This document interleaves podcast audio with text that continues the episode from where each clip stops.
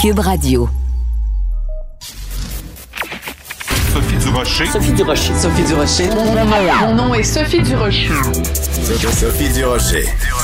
Des opinions éclairantes qui font la différence. Cube Radio. Lundi 10 janvier 2022. Bonjour tout le monde. J'espère que vous avez passé une excellente fin de semaine. Écoutez, euh, encore euh, aujourd'hui, encore cette semaine, on va bien sûr continuer à parler du variant Omicron. J'ai une amie qui travaille dans le système euh, juridique et qui me disait, quand on a annoncé les nouvelles mesures de confinement, entre guillemets, que l'impact sur les familles et sur la violence conjugale allait être énorme.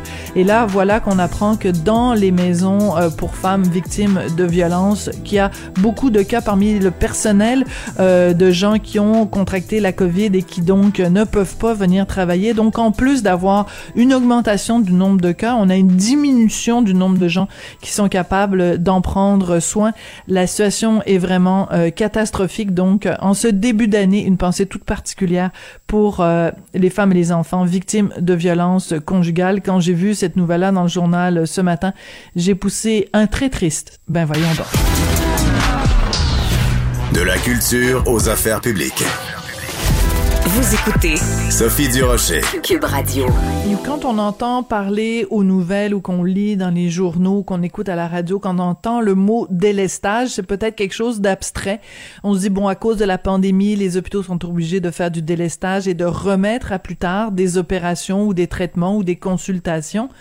Mais dans chacun de ces cas-là, évidemment, c'est quelqu'un qui souffre et qui n'a pas accès aux soins. Donc, c'est quelque chose de très concret. On va parler maintenant avec Marie-Joëlle Gagnon. C'est la maman d'un petit garçon qui s'appelle Charlie. Il a deux ans et lui est en attente d'une chirurgie qui est euh, constamment remise et reportée. Il peut pas avoir les traitements dont il a absolument besoin.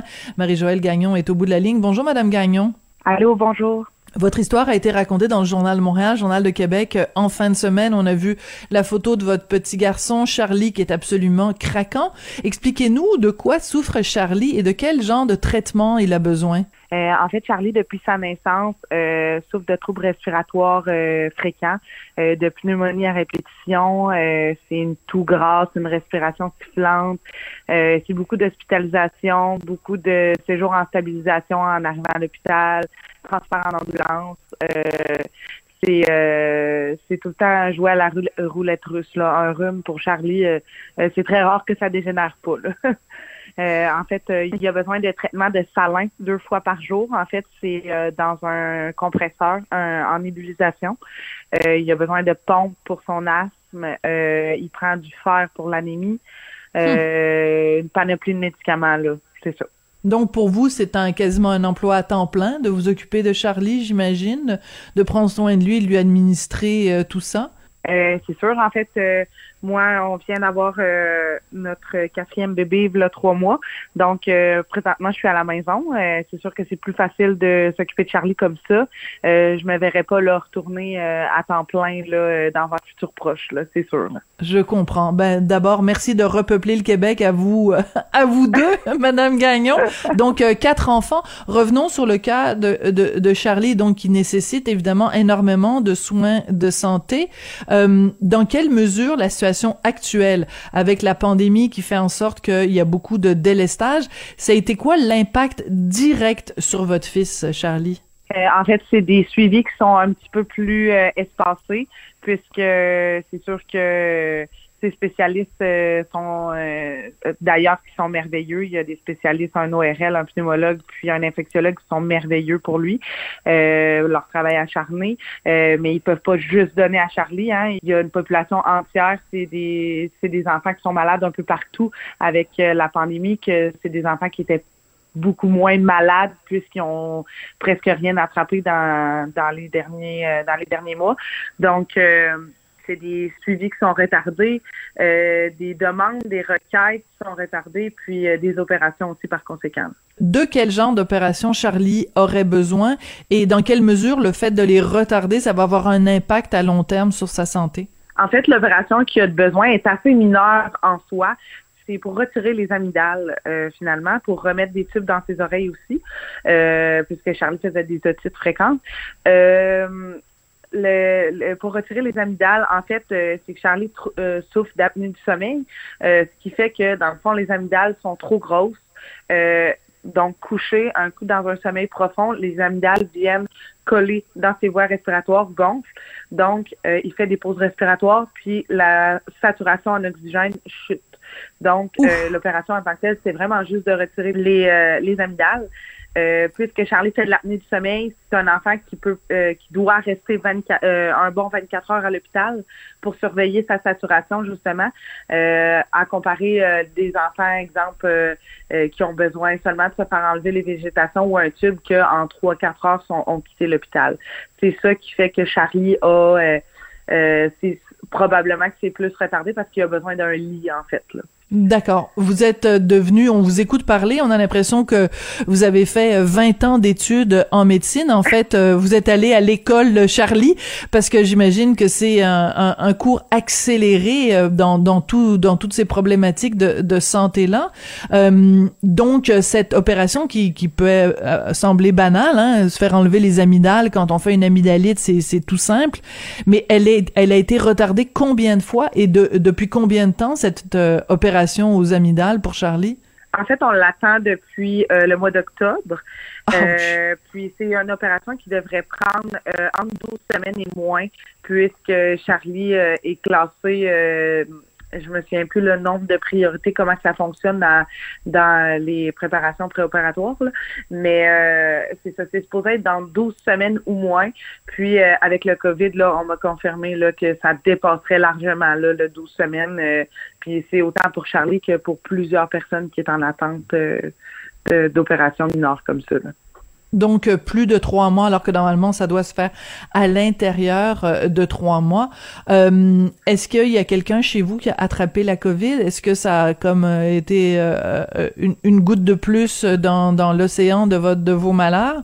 Non, non. En fait, euh, Charlie, depuis le début de la pandémie, doit être rendu à au moins 18 ou 19 tests euh, PCR, puisque à chaque fois qu'il est hospitalisé, à chaque fois que euh, qu'il a un symptôme, qu'il a de la fièvre, qu'il a une surinfection pulmonaire, on devait le tester, euh, soit à l'hôpital ou dans un centre de, de dépistage.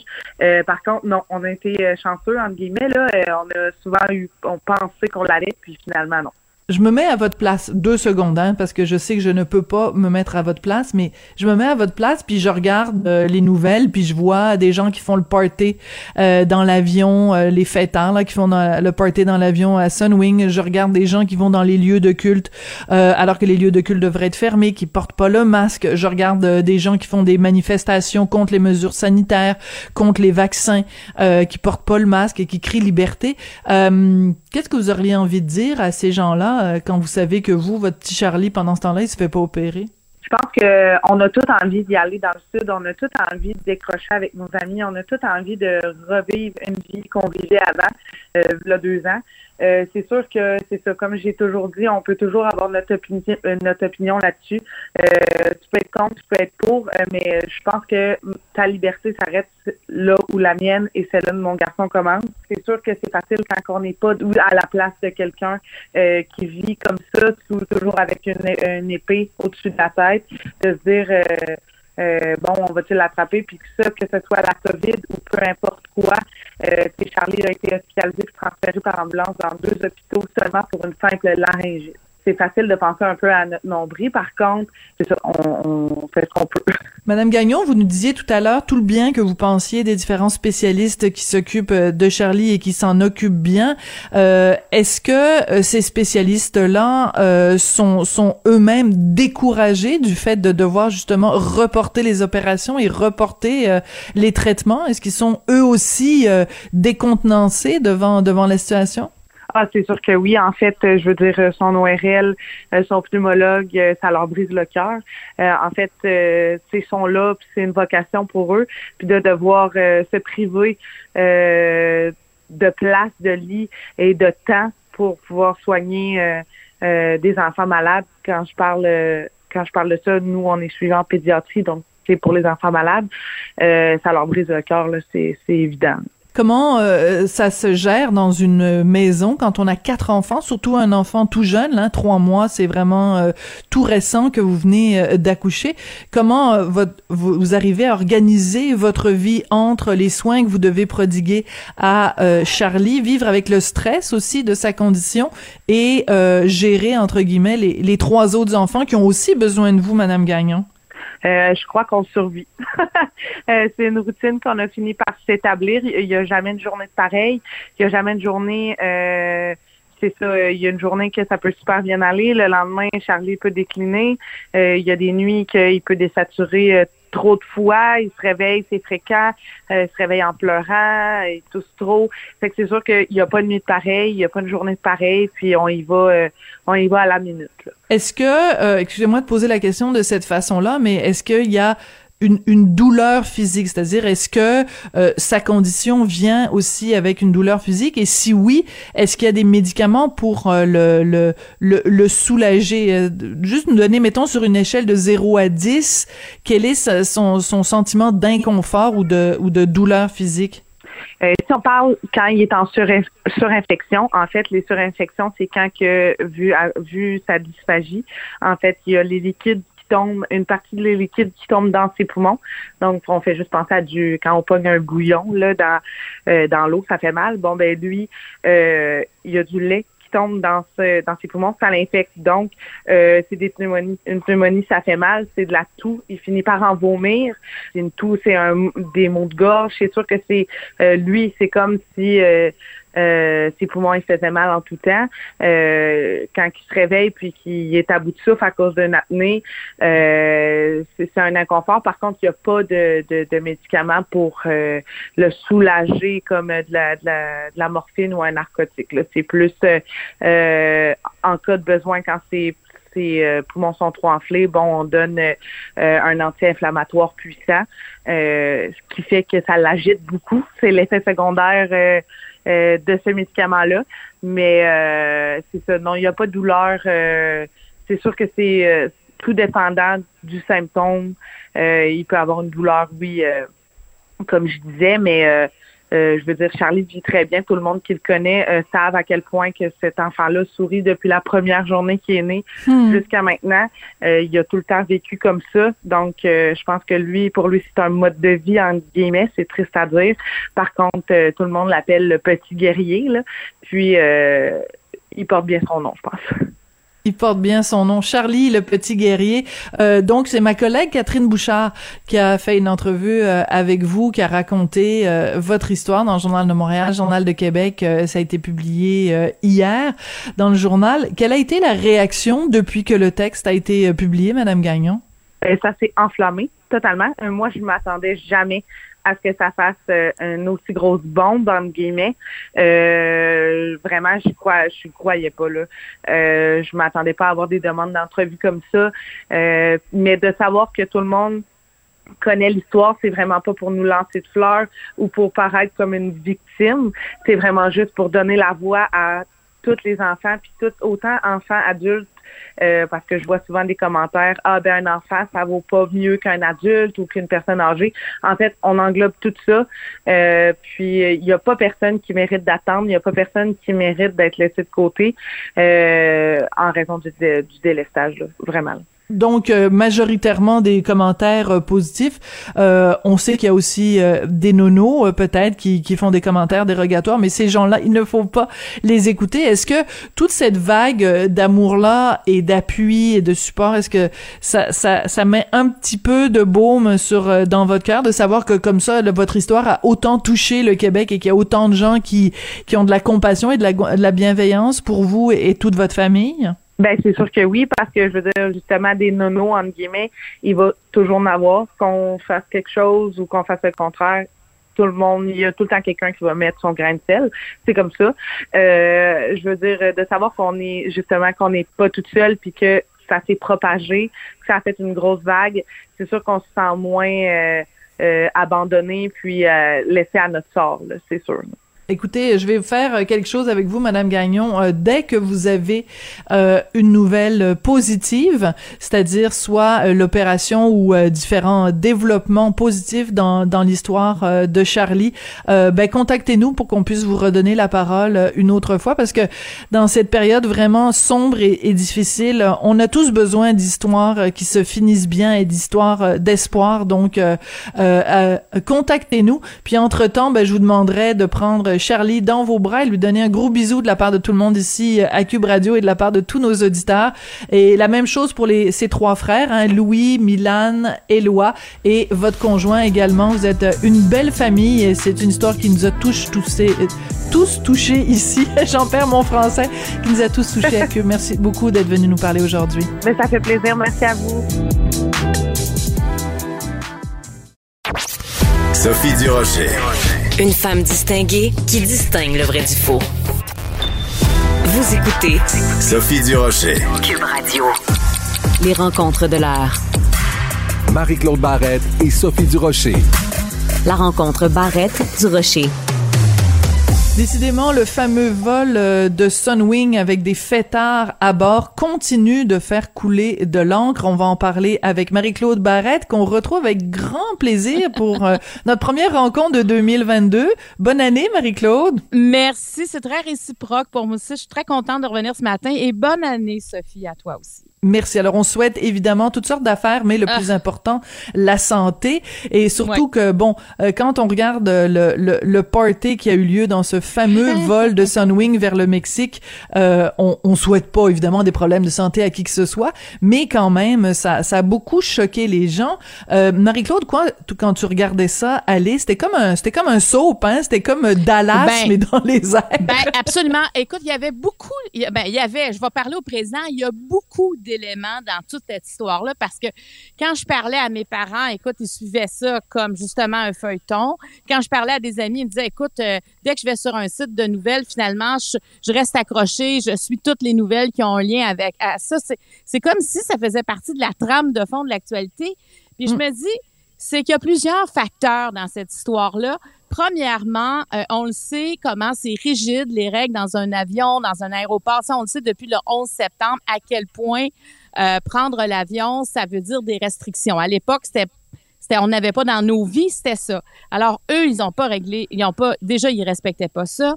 On le sait comment présentement, on n'en peut plus de nos règles sanitaires. On le fait pour se protéger, pour, pour les protéger les autres parce qu'on est solidaire à, travers tout ça.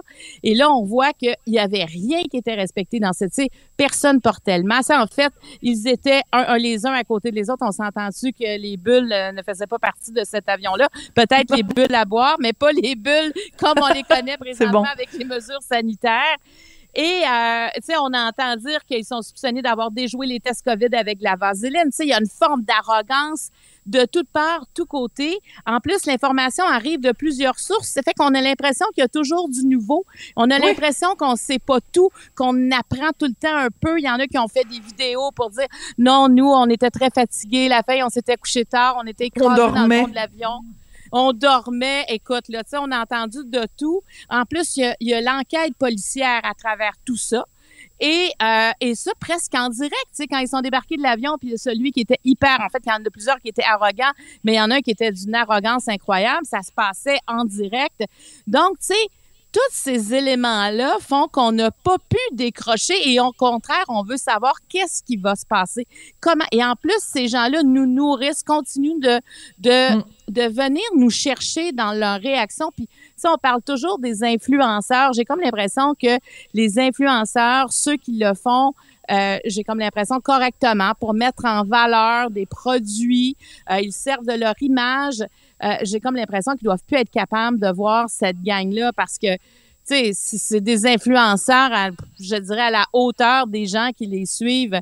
Mais présentement, il y a une chose est sûre, on veut pas être associé à ces gens-là, à ceux qui étaient dans l'avion. Alors moi, ça m'a, je te dirais que je me suis fait prendre au jeu aussi à quelques reprises en allant regarder quelque chose et finalement voir une nouvelle. Et je voulais tout le temps, moi aussi, savoir OK, est-ce qu'ils ont été punis? Est-ce qu'ils vont payer l'amende? Parce que, tu sais, on disait à un moment donné que ça allait coûter Ben oui. 25 000 chacun. Il y en a un qui ça pourrait être jusqu'à 100 000.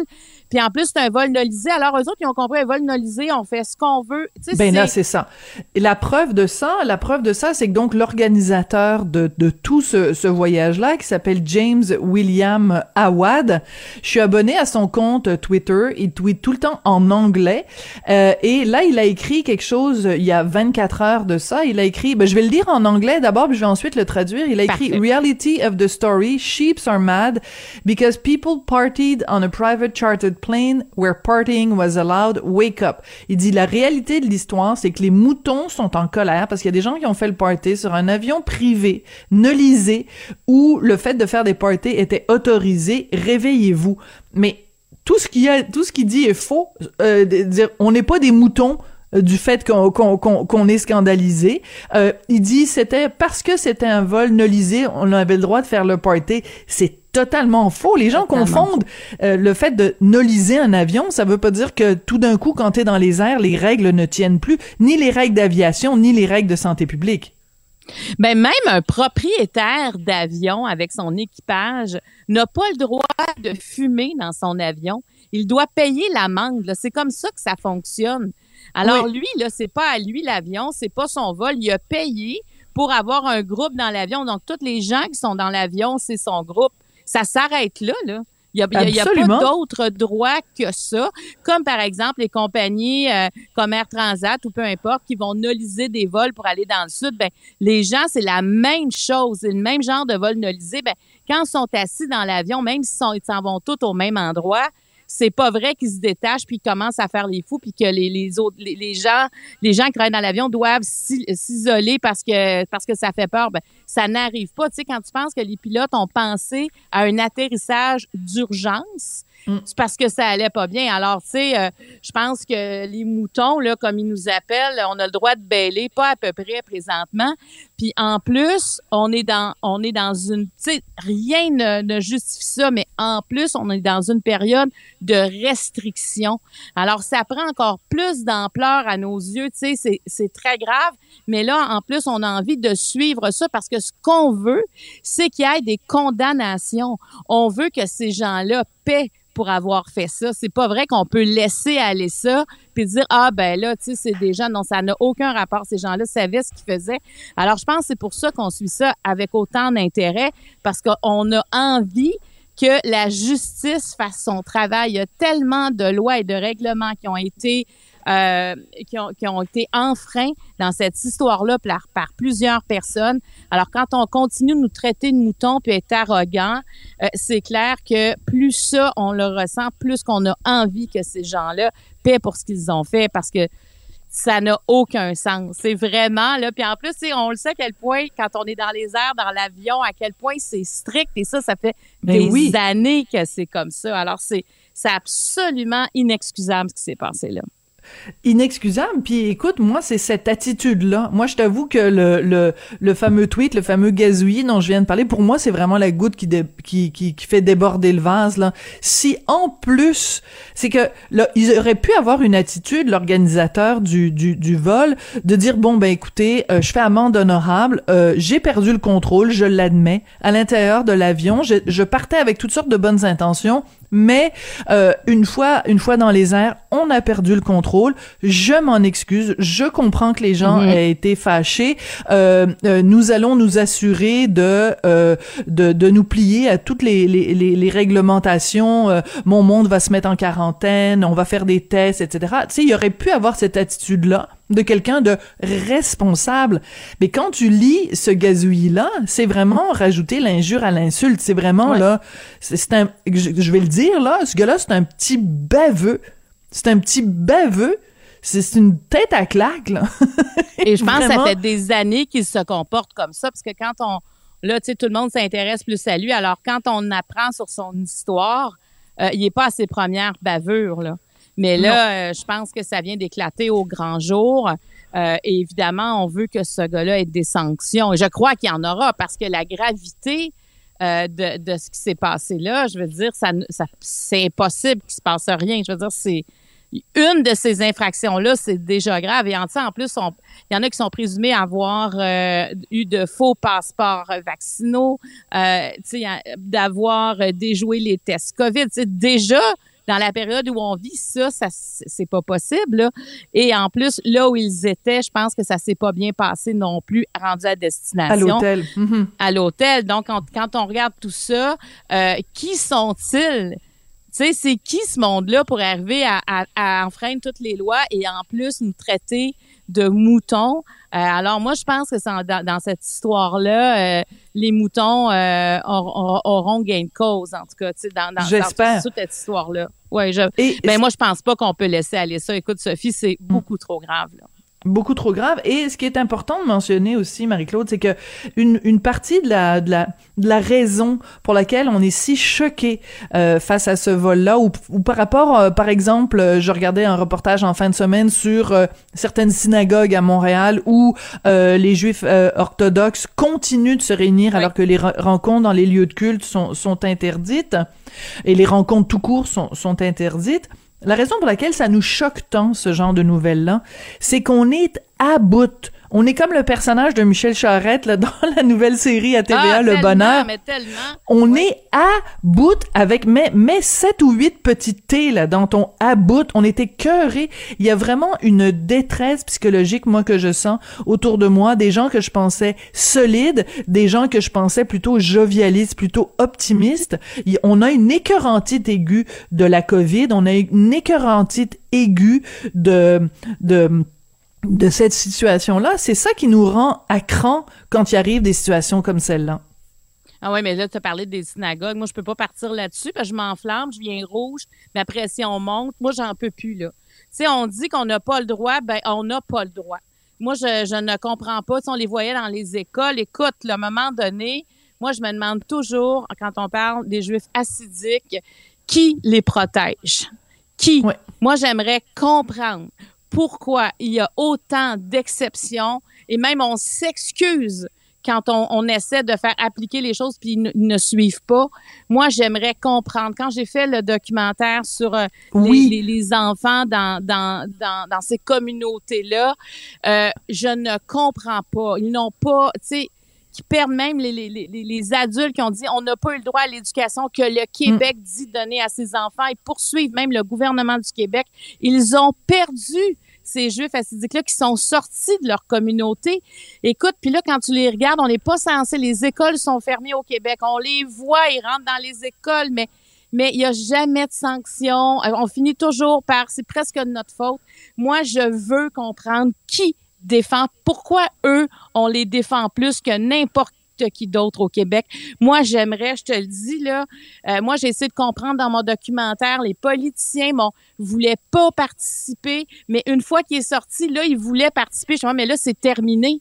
Une fois que c'est hum. terminé, là, il est trop tard pour venir vous défendre. Quand on vous a appelé, tout le monde se passait la balle d'un député, d'un ministre, hum. peu importe. Tu sais, c'est Agnès Maltais qui a accepté de venir parler que parce que c'est même ses collègues l'ont laissé et puis c'est même ses collègues qui l'ont laissé tomber quand elle a demandé un vote. Alors il y a quelque chose, et là on parlait à ce moment-là des, témoins de Jéhovah dans le cas d'Agnès Maltel, le cas qui l'a touché, mais il y a quelque chose par rapport à ça. Dès qu'on parle de religion, euh, là c'est, là c'est comme si euh, là on est dans le mou, mais mais pourquoi? Moi j'aimerais comprendre pourquoi.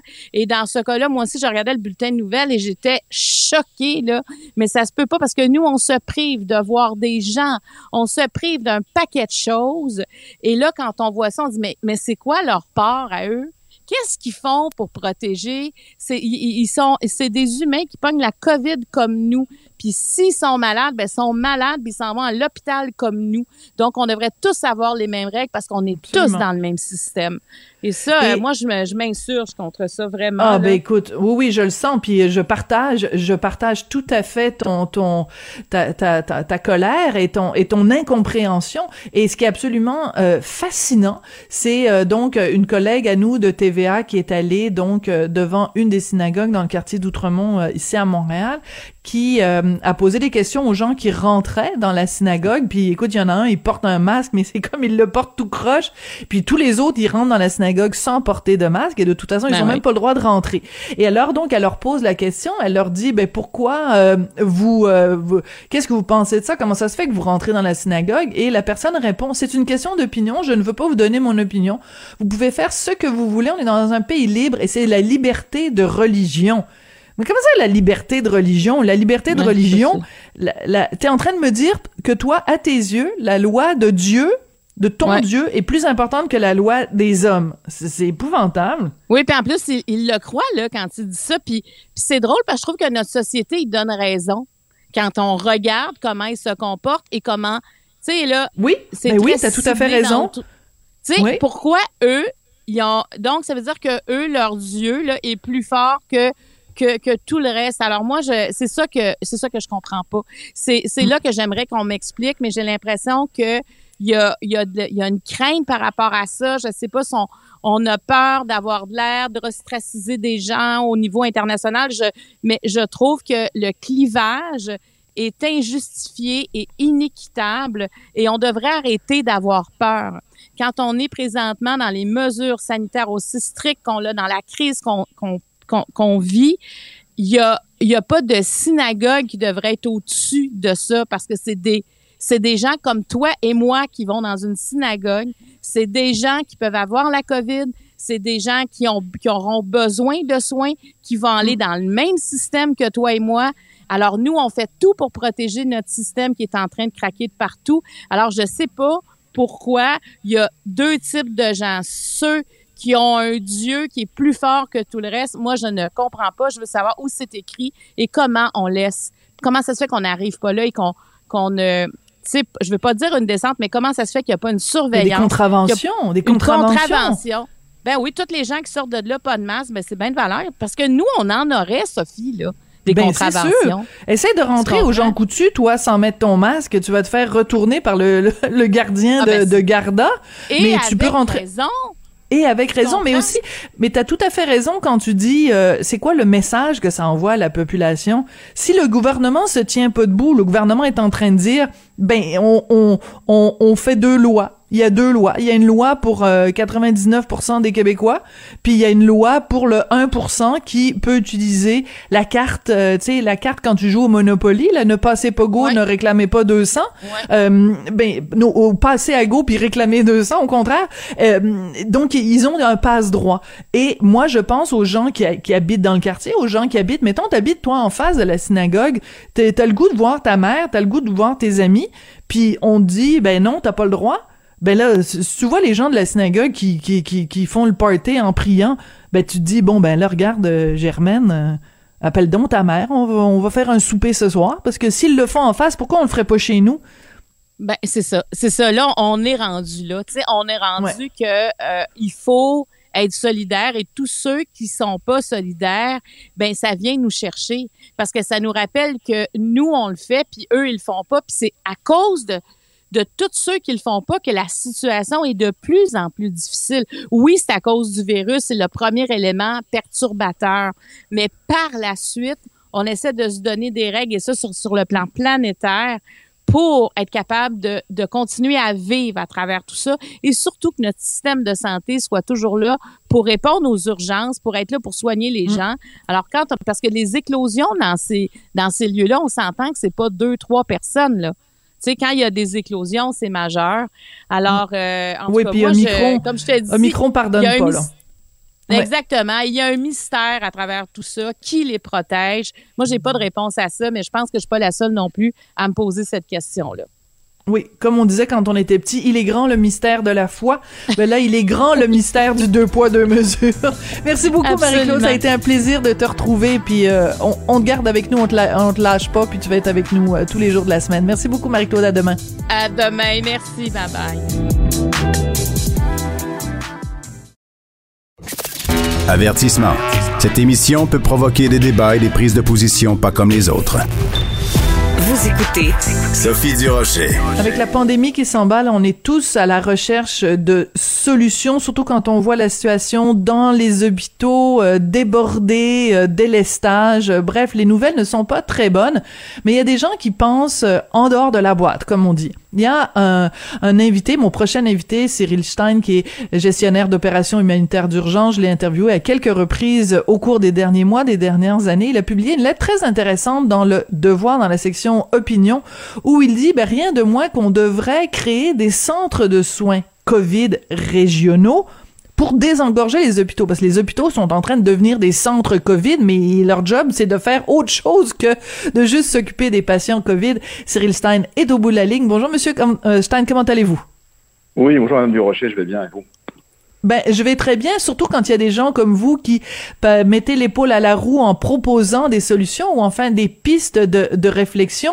Donc, euh, vous, vous considérez que euh, les hôpitaux ne sont pas en train de faire ce pourquoi euh, ils ont été mis sur pied, c'est-à-dire de s'occuper de l'ensemble de la population. Ils ne s'occupent en ce moment que des cas de COVID. Ce serait quoi la solution, Monsieur Stein? Oui, effectivement. Et Merci une fois de plus de, de m'inviter euh, Ça fait plaisir. dans votre émission neuf mois, neuf mois plus tard euh, pour rediscuter de ce sujet.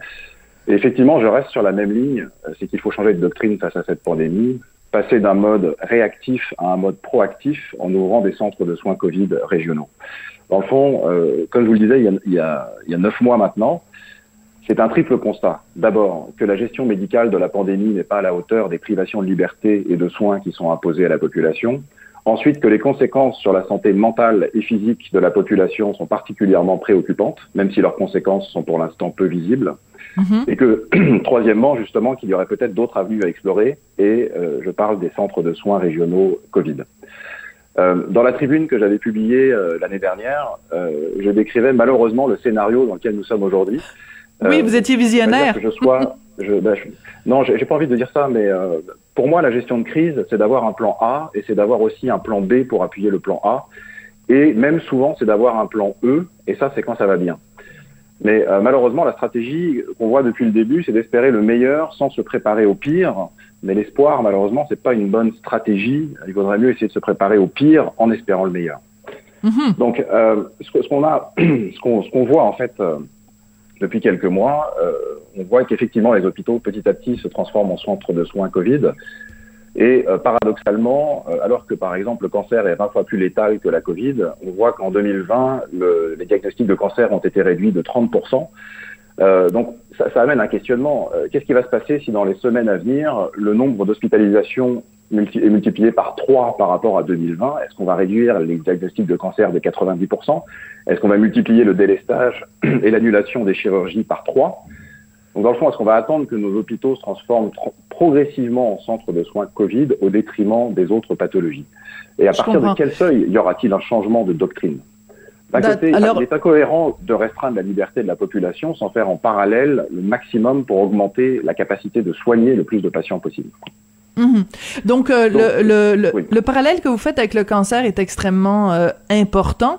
Donc, c'est une inquiétude qui est réelle, c'est-à-dire que on le sait, à chaque fois qu'on fait du délestage, à chaque fois, bon, ce sont des gens qui ont le cancer et qui peuvent pas avoir accès à des opérations euh, d'urgence ou même des, des examens euh, de, de routine parfois euh, pour euh, juste vérifier euh, l'é- l'état des choses. Comment ça fonctionnerait concrètement si, en effet, euh, on décidait de, de créer des centres de soins COVID pour euh, euh, libérer le système hospitalier, pour que le système hospitalier puisse prendre compte de toutes les autres pathologies? Très bien. Je vais vous dire concrètement euh, de quoi il s'agit. Et d'abord, je veux simplement préciser que les centres de soins qui sont dédiés à une pathologie n'ont absolument rien de nouveau, puisque c'est une pratique courante dans les opérations humanitaires internationales lors d'une épidémie ou bien d'une pandémie. Et justement, l'objectif principal, c'est d'éviter de nuire au maximum à l'offre de soins régulière des hôpitaux. Donc maintenant, concrètement, euh, quelles seraient les, les caractéristiques d'un centre de soins Covid régional? On va appeler ça un CTC pour simplifier. Donc les caractéristiques du CTC, premièrement, donc la première caractéristique, c'est de faire sortir la Covid des hôpitaux parce que les hôpitaux ne sont pas conçus pour gérer une pandémie. La deuxième caractéristique, c'est donc de regrouper les patients et donc les ressources humaines et matérielles au même endroit dans un centre, de, dans un CTC. Le, le troisième point, c'est qu'il pourra accueillir des patients avec des formes légères, modérées et sévères, et aussi les patients qui font des formes longues de la maladie. Et le quatrième point, c'est que la capacité devrait être ambitieuse de plusieurs centaines de lits, et possiblement plus, et avec euh, une capacité d'agrandissement euh, si jamais c'était nécessaire. Donc ça, c'est au niveau des caractéristiques. Quels seraient les avantages d'ouvrir un CTC J'en identifie euh, sept principaux. Premièrement, ça permettrait, à mon sens, de gérer les ressources humaines et les équipements médicaux de manière plus efficace que dans des dizaines, il y en a environ 70, petits départements Covid répartis à travers le Québec. Le deuxième avantage, ce serait qu'il permettrait probablement de traiter plus de patients avec autant, voire moins de personnel médical qu'actuellement. En d'autres termes, ça permettrait de créer une économie d'échelle. Le troisième avantage que je verrais, c'est que euh, cela pourrait possiblement diminuer le stress, la fatigue, le taux de contamination et par conséquent l'absentéisme du personnel médical qui travaille dans les hôpitaux. Le quatrième avantage que je verrais, ce serait que cela pourrait aussi rassurer la population parce qu'on sait que beaucoup ont peur depuis deux ans d'aller à l'hôpital avec des Absolument. qui sont invisibles mais qui sont bien réels sur, la, sur leur santé et possiblement sur leur vie. Le cinquième avantage que je verrais, ce serait que euh, le CTC permettrait de construire une véritable marge de manœuvre qui fait défaut depuis le début de la pandémie. Et la liberté de la population dépendrait moins de la fluctuation du nombre de cas et des hospitalisations grâce à cette marge de manœuvre. Et du hmm. même coup, cela réduirait, je pense, les effets collatéraux sur la santé euh, de la privation engendrés par la privation de liberté. Voilà, c'est ça, parce que depuis le début, ce qu'on nous dit à chaque fois, c'est on fait telle, telle, telle mesure, on fait du confinement, on fait, etc. Bon, parce que on doit préserver notre système de santé qui a une capacité X. Mais si, en effet, on crée des centres où on ne fait que traiter de la COVID pour permettre au système de santé lui-même de prendre soin de toutes sortes de maladies, ben à ce moment-là, on n'est pas dépendant constamment du système de santé. À ce moment-là, donc logiquement, on est moins obligé de restreindre les libertés de tout le monde avec des confinements ou des couvre-feux, euh, etc. Donc, je comprends tout à fait théoriquement euh, ce que vous avancez, Monsieur Stein. En même temps, il y a sûrement des gens qui nous écoutent et qui disent bon ben c'est bien beau ce qu'il dit Monsieur Stein, mais concrètement, on est, on sait que en ce moment dans le système de santé, il y a, je pense, on est rendu à 20 000 membres du personnel qui sont euh, qui sont KO, qui sont pas là parce que euh, ils ont la Covid ou ils sont euh, en isolement parce qu'ils ont été en contact. Donc, comment on fait quand on il y a une pénurie de main d'œuvre en fait dans ce domaine-là aussi? Oui, effectivement, les points que vous soulevez sont tout à fait pertinents. Laissez-moi juste terminer les deux avantages, euh, le sixième et le septième que j'avais identifiés, et ensuite ah, on reviendra sur le point du, du personnel justement qui, euh, qui, est, euh, qui est en maladie présentement. Donc, le sixième avantage que je, que je verrais, ce serait une question au niveau de l'agilité. C'est-à-dire que selon les scénarios à venir et l'évolution du flux de patients, le nombre de lits et le personnel médical requis pourraient être ajustés, ajustés pardon, rapidement à la hausse ou à la baisse. Et le septième avantage, c'est qu'il permettrait justement de réduire le délestage qui cannibalise l'offre de soins régulière des hôpitaux, notamment euh, en ce qui concerne le diagnostic des cancers et euh, les chirurgies, qui ont été réduites, mhm. on le sait, euh, drastiquement. Alors, pour en venir maintenant au, au, personnel médical, qui est un point absolument essentiel, parce qu'ils ont été en première ligne, ils ont travaillé excessivement fort depuis maintenant deux ans. Alors déjà, ce qu'il faut peut-être mentionner, c'est que en plus du médical, du personnel médical dans le réseau de la santé publique, il y a environ 6000 infirmières et 425 médecins dans le secteur privé au Québec, d'après leur ordre professionnel respectif. Et il y en a probablement plus aujourd'hui, puisqu'on sait qu'un certain nombre euh, de personnel du réseau public est passé dans le privé euh, depuis deux ans. Euh, par ailleurs, en ce qui concerne les forces armées régulières, il y a un potentiel d'environ 3000 personnes, toutes compétences médicales confondues. Donc ça, c'est un premier point. Deuxièmement, c'est plus sous forme de questionnement, un questionnement ouvert. Je vous demande pas de répondre, c'est juste un questionnement oui, que, je, me pose. Est-ce qu'il est plus cohérent que des médecins et des infirmiers soient des vaccinateurs dans des centres de vaccination, eh ben non, ben ou bien qu'ils prêtent main forte à leurs collègues en première ligne pour soigner des patients Covid hmm. ben écoutez, je vais, vous, mhm. je vais vous raconter une anecdote euh, oui, attendez deux secondes, je vais juste vous raconter une anecdote personnelle. J'ai un ami qui est médecin spécialiste, donc euh, pour le protéger, je dirais pas quelle est sa, spécialité, mais disons qu'il a fait énormément d'années d'études, qu'il est vraiment au, niveau, au très haut niveau du totem de, de la santé. Et euh, pendant les vacances euh, de Noël, il avait donc le droit à une semaine de vacances et il a préféré donc aller sur le site Je contribue. Donc pendant une semaine, il a fait de la vaccination. Et je me disais, bon, ben c'est génial, évidemment, et je le remercie, et je trouve ça fabuleux ce qu'il a fait. Puis en même temps, je me disais, ben, dans le système de santé, est-ce qu'on a besoin de quelqu'un qui est bardé de diplômes comme ça pour aller faire de la vaccination? Est-ce que ce serait pas plus utile de l'utiliser d'une autre façon dans le système de santé? Donc il y a y a comme des gens qui sont surqualifiés pour faire de la vaccination. Peut-être que ça ça devrait rentrer dans l'équation aussi. Exactement, moi je partage tout à fait. Dans mon entourage également, j'ai des euh, personnel médical très qualifié aussi, à qui on demande d'aller faire de la vaccination. Alors, quand c'est sur un temps de vacances, c'est une chose, mais quand on, on, on coupe euh, certains services réguliers et que les personnes qui se retrouvent donc sans emploi, on va dire techniquement au chômage, on leur demande d'aller faire de la vaccination, je trouve que c'est encore pire. Euh, il faut d'ailleurs savoir que dans certains pays, euh, en raison de la situation de crise, puisqu'il faut quand même rappeler qu'on est dans une situation de crise, euh, ce sont les pompiers qui vaccinent, par exemple. Ah oui Si on suivait, oui, oui, tout à fait. Donc, si on suivait cette logique, euh, à l'exception évidemment de la supervision de, de, la vaccination qui doit rester médicale, combien d'infirmiers et de médecins est-ce qu'on pourrait libérer des postes de vaccinateurs justement Hmm. pour prêter main forte à leurs collègues en première ligne? Alors, pas nécessairement pour prendre en charge des patients en soins intensifs, mais plutôt des patients qui ont besoin de soins réguliers. Il faut quand même rappeler que c'est actuellement 89% des patients qui ont besoin de soins réguliers et non de soins intensifs. Voilà. Très, très, très Deuxième- intéressant. Effectivement, vous avez, vous avez souligné qu'il y avait un, un nombre de personnel médical euh, important qui était absent en ce moment. On a, on a atteint, je crois, euh, 20 000 personnes euh, qui sont actuellement en arrêt de travail dans le système de la santé, c'est-à-dire 10 fois plus que le nombre de patients Covid hospitalisés. 10 fois. Donc là aussi, ça amène des questionnements. Est-ce que ce serait le symptôme de la stratégie qui consiste à faire tourner l'hôpital plus vite et plus fort Est-ce que c'est la conséquence d'une prudence excessive des mesures et des protocoles qui sont mis en place? Est-ce que c'est la combinaison des deux qui aurait contribué à l'épuisement puis à l'absentéisme ayant mené à un tel niveau de pénurie de personnel médical? Vous voyez? Hmm. Donc, Moi, je suis, je suis conscient, euh, évidemment, que mes propos ne sont pas en ligne avec la doctrine habituelle, mais je pense que si nous sommes dans une période de crise, il faut prendre des mesures temporaires de crise. Et aucun questionnement ne devrait être mis de côté, surtout quand la liberté de la population est en jeu et l'offre de soins régulière des hôpitaux également. On essaye simplement d'amener des questionnements, des réflexions pour essayer de sortir de, du cercle vicieux dans lequel nous sommes depuis maintenant deux ans et pour être certain qu'on ne se prive pas inutilement, euh, par dogmatisme, on va dire, de ressources humaines médicales. Voilà. Alors, je rappelle quand même que la raison pour laquelle vous prononcez sur ces questions-là, vous l'aviez fait il y a neuf mois et vous le refaites aujourd'hui, c'est que vous êtes vous-même donc gestionnaire d'opérations humanitaires d'urgence. Donc, sur le terrain, vous l'avez vu euh, à plusieurs reprises, la façon dont on déploie des ressources sur le terrain et la façon dont on déploie les ressources sur le terrain, c'est qu'on va cibler. On dit bon ben, on arrive dans tel pays, il y a une épidémie de choléra, ben qu'est-ce qu'on fait? On installe des euh, centres de traitement où on ne va traiter que les cas de choléra. Je prends le choléra, mais ça pourrait être euh, autre chose. Donc la question que vous posez, en fait, c'est pourquoi on n'applique pas ici même la même logique qu'on applique quand on va dans des pays X, Y, Z où il y a une crise humanitaire d'urgence? Exactement. Exactement. D'ailleurs, l'OMS le dit l'année dernière dans un rapport, elle dit clairement, et je cite, la construction d'un centre de traitement des infections respiratoires aiguës sévères est indiquée lorsque le nombre de cas dépasse la capacité du système de santé. Fin de citation.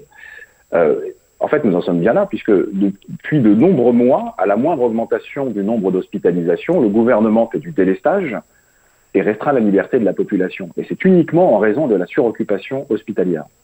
Et ça entraîne, comme je le disais tout à l'heure, des conséquences euh, paradoxalement graves sur la santé physique et mentale de la population.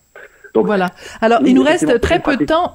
Oui, il nous reste très peu de temps, Monsieur Stein, mais euh, je trouve que ce que vous venez de dire, puis ça fait plusieurs fois que vous le mentionnez, euh, les, les conséquences à long terme de l'impact sur euh, la santé mentale, il, il va falloir en parler et il faut en parler. Et aussi, ben, je pense à tous ces gens qui euh, ont euh, de, le cancer ou d'autres d'autres pathologies et dont les traitements sont euh, délestés, dont les chirurgies sont reportées. Euh, ben ça, ça va avoir une conséquence aussi sur les, les, les prochaines années. Il va y avoir un taux de mortalité qu'il va falloir à un moment donné calculer en se disant, euh, ben est-ce que en voulant protéger Pierre, on a euh, dévêtu Jacques? Est-ce que euh, pour habiller Pierre, on a dévêtu Jacques? Et est-ce que euh, Jacques va pas mourir d'un cancer euh, six mois plus tôt qu'il aurait dû mourir? Ça va être le genre de questions qu'on va devoir euh, se poser. Ben écoutez, c'est drôlement intéressant de discuter avec vous. Est-ce qu'on se donne rendez-vous peut-être dans six mois pour voir la façon dont la, la situation a évolué, voir si vous avez pas aussi d'autres pistes de réflexion Ça pourrait être une bonne idée. Bien sûr. J'espère que d'ici là, on aura vu une amélioration de la, de la gestion de la crise. Oui, on se croise les doigts et on espère. Cyril Stein, je rappelle que vous êtes gestionnaire d'opérations humanitaires d'urgence.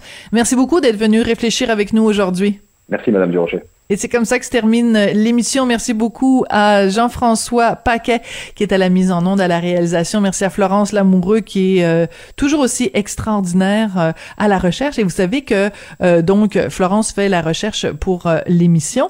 Et vendredi, vendredi ou jeudi de la semaine dernière, en plus de faire la recherche, elle a écrit un texte dans le journal de Montréal à partir d'une des entrevues que j'avais faites à l'émission.